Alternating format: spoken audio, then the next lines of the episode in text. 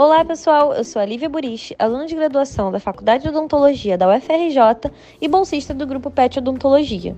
E o PetCast de hoje terá a participação da professora de Odontologia Legal da UFRJ, Andréia Breda. Olá, professora Andréia, tudo bem? É com muito carinho que te recebemos hoje. Falo em nome do PET Odontologia UFRJ. E para começar, gostaria de contextualizar. Vivemos em uma era de informação rápida e acessível, graças às mídias sociais e à internet. Para você, como isso impacta na odontologia? Oi, Lívia, tudo bem? Bem, antes de responder a sua pergunta, eu queria primeiro parabenizar o grupo PET e a tutora de vocês né, pelas atividades que vocês desenvolvem, sempre se preocupando né, com esclarecimento, com a divulgação de assuntos que são importantes para a odontologia, com o Revisa Pet, com o Petcast. Em relação ao Petcast, eu agradeço a oportunidade de participar, de tentar contribuir com vocês de alguma maneira e agradeço também o carinho que o Grupo Pet sempre me recebe nas atividades que desenvolve.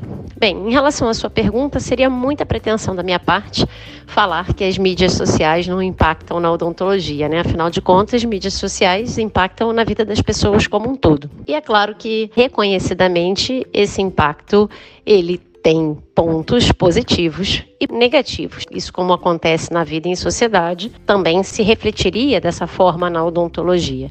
Então, as mídias sociais, sim, elas impactam tanto em aspectos positivos quanto em aspectos negativos. A questão é que talvez os positivos sejam os mesmos que podem contribuir negativamente é, quando a gente fala na velocidade de transmissão da informação, da possibilidade de esclarecimento da coletividade, de você poder transformar uma informação, por exemplo, num vídeo curto e o alcance que esse vídeo pode ter. Então, sem dúvida, isso é positivo. Mas, por outro lado, também pode ser negativo pelos mesmos aspectos.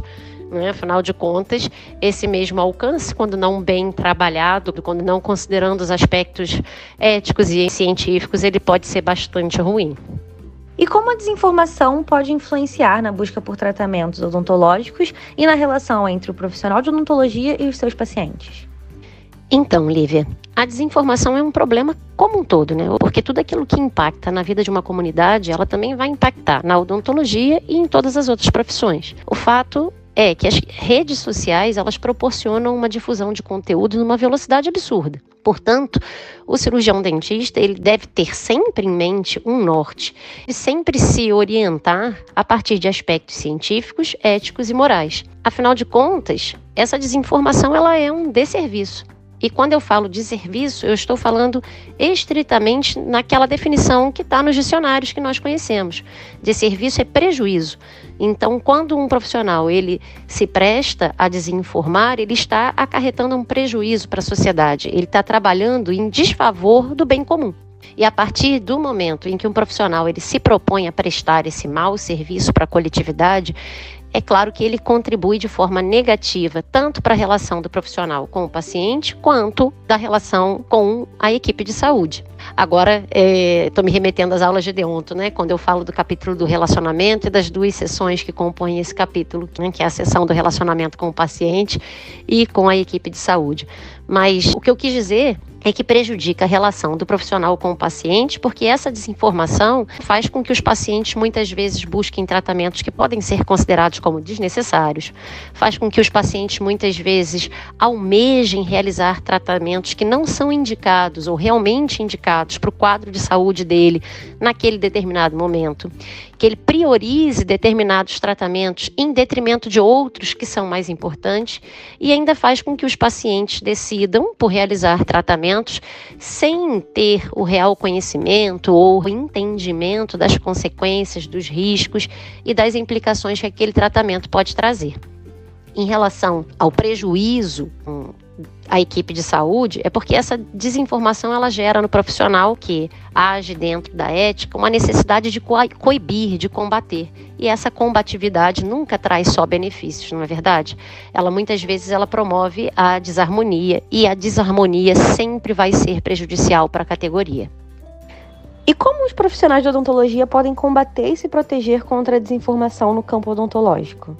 O posicionamento dos cirurgiões dentistas, ele deve sempre estar alicerçado naquilo que é rigorosamente comprovado pela ciência. O comportamento dos profissionais deve estar sempre respaldado nos princípios éticos e morais. Voltando àquela questão da desinformação, o profissional que desinforma, ele desperta dúvida e até mesmo a insatisfação. E um paciente ele não deve ter dúvidas, muito menos dúvidas que são geradas ou criadas pelos próprios profissionais porque nós devemos ser os responsáveis por trazer o esclarecimento, a segurança para os pacientes e não o contrário. Além disso, essa desinformação ela gera a insatisfação e essa insatisfação faz que os pacientes procurem outros meios de esclarecimento e muitas vezes esses meios não são adequados. Então, o cirurgião dentista, ao utilizar as redes sociais, ele jamais pode usar uma informação que possa ser considerada como uma informação enviesada, distorcida, é, de uma fonte que não seja confiável. Aliás, ao contrário disso, né? É nosso dever, enquanto profissional, mantermos todos os nossos conhecimentos atualizados, utilizar técnicas e procedimentos e conceitos que são reconhecidos pela comunidade científica mundial. E afinal, qual é o papel da ética na prática odontológica, especialmente quando se trata de inovações e abordagens não convencionais? Acho que eu não poderia responder de forma diferente. O papel da ética é exatamente aquele que está no Código de Ética Odontológica que está em vigor. É errado, é infração ética adotar novas técnicas ou materiais que não tenham efetiva comprovação científica. Lugar de fazer pesquisa, de testar novas técnicas, novos materiais, não é no consultório, muito menos nas redes sociais. O profissional que ele entende que tem uma ideia inovadora, acredita que ele pode desenvolver um material novo, uma percepção, uma linha diferente de tratamento, ele deve buscar se inserir na ciência, a comunidade científica, os centros de pesquisa, e aí sim apresentar seus objetivos, suas hipóteses, testar e comprovar, certo? Aí, depois de comprovado, isso pode ser então difundido para toda a comunidade. Bom, eu estou falando isso porque alguns boatos e notícias falsas sobre procedimentos odontológicos vêm ganhando popularidade na internet, especialmente associados à odontologia biológica ou integrativa.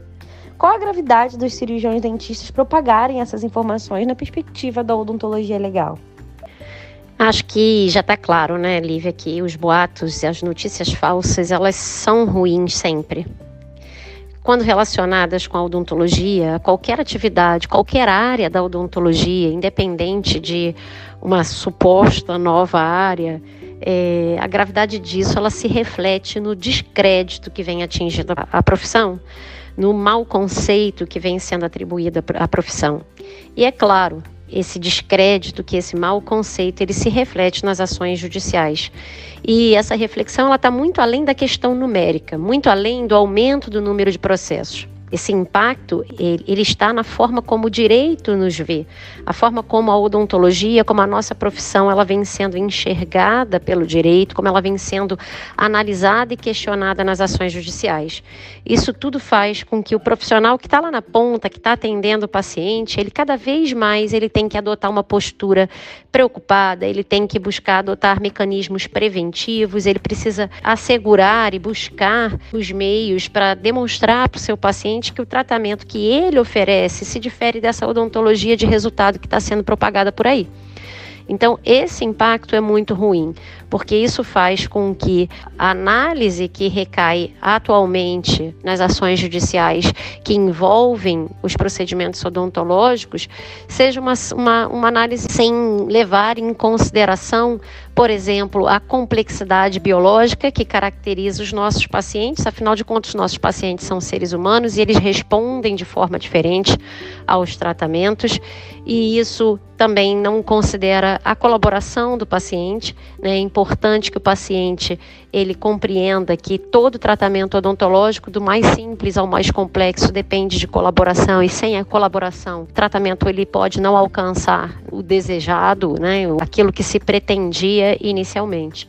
Então, isso tudo é, é bastante grave e bastante prejudicial para a nossa atividade. Com certeza, todos os profissionais dentro da especialidade da odontologia legal conseguem ver isso nas ações judiciais. E por fim, quais são os desafios éticos mais comuns que os profissionais de odontologia enfrentam? Acho que o principal desafio está nessa competição que é o nosso mercado de trabalho hoje da odontologia, né? Então isso significa que o cirurgião dentista ele não pode esquecer, ele não pode deixar de estar atento a um princípio ético básico, que a odontologia é uma profissão que se exerce em benefício da saúde do ser humano e da coletividade. E assim, a odontologia ela não pode ser exercida considerando as mesmas estratégias que são adotadas no comércio como um todo, porque odontologia é saúde. Odontologia não pode ser considerada e não pode ter como parâmetro comércio como um todo. Então deve haver uma preocupação constante do profissional com a mercantilização da profissão. O objetivo de lucro é, não pode ser jamais maior do que o objetivo de tratar um paciente com qualidade, né, de buscar a promoção da saúde e o bem-estar dos pacientes. E com essa conversa, podemos concluir que o cirurgião dentista deve sempre estar respaldado de informações confiáveis e comprovadas cientificamente. E aos pacientes, Sempre consultem profissionais qualificados para tomar decisões sobre sua saúde bucal. Muito obrigada pela participação no nosso podcast, Andréia. Nossa conversa foi muito enriquecedora. E obrigado aos nossos ouvintes. Qualquer dúvida, entre em contato com o Instagram, petodontologiaufrj e não deixe de nos seguir e acompanhar nossas postagens sobre odontologia legal e muito mais.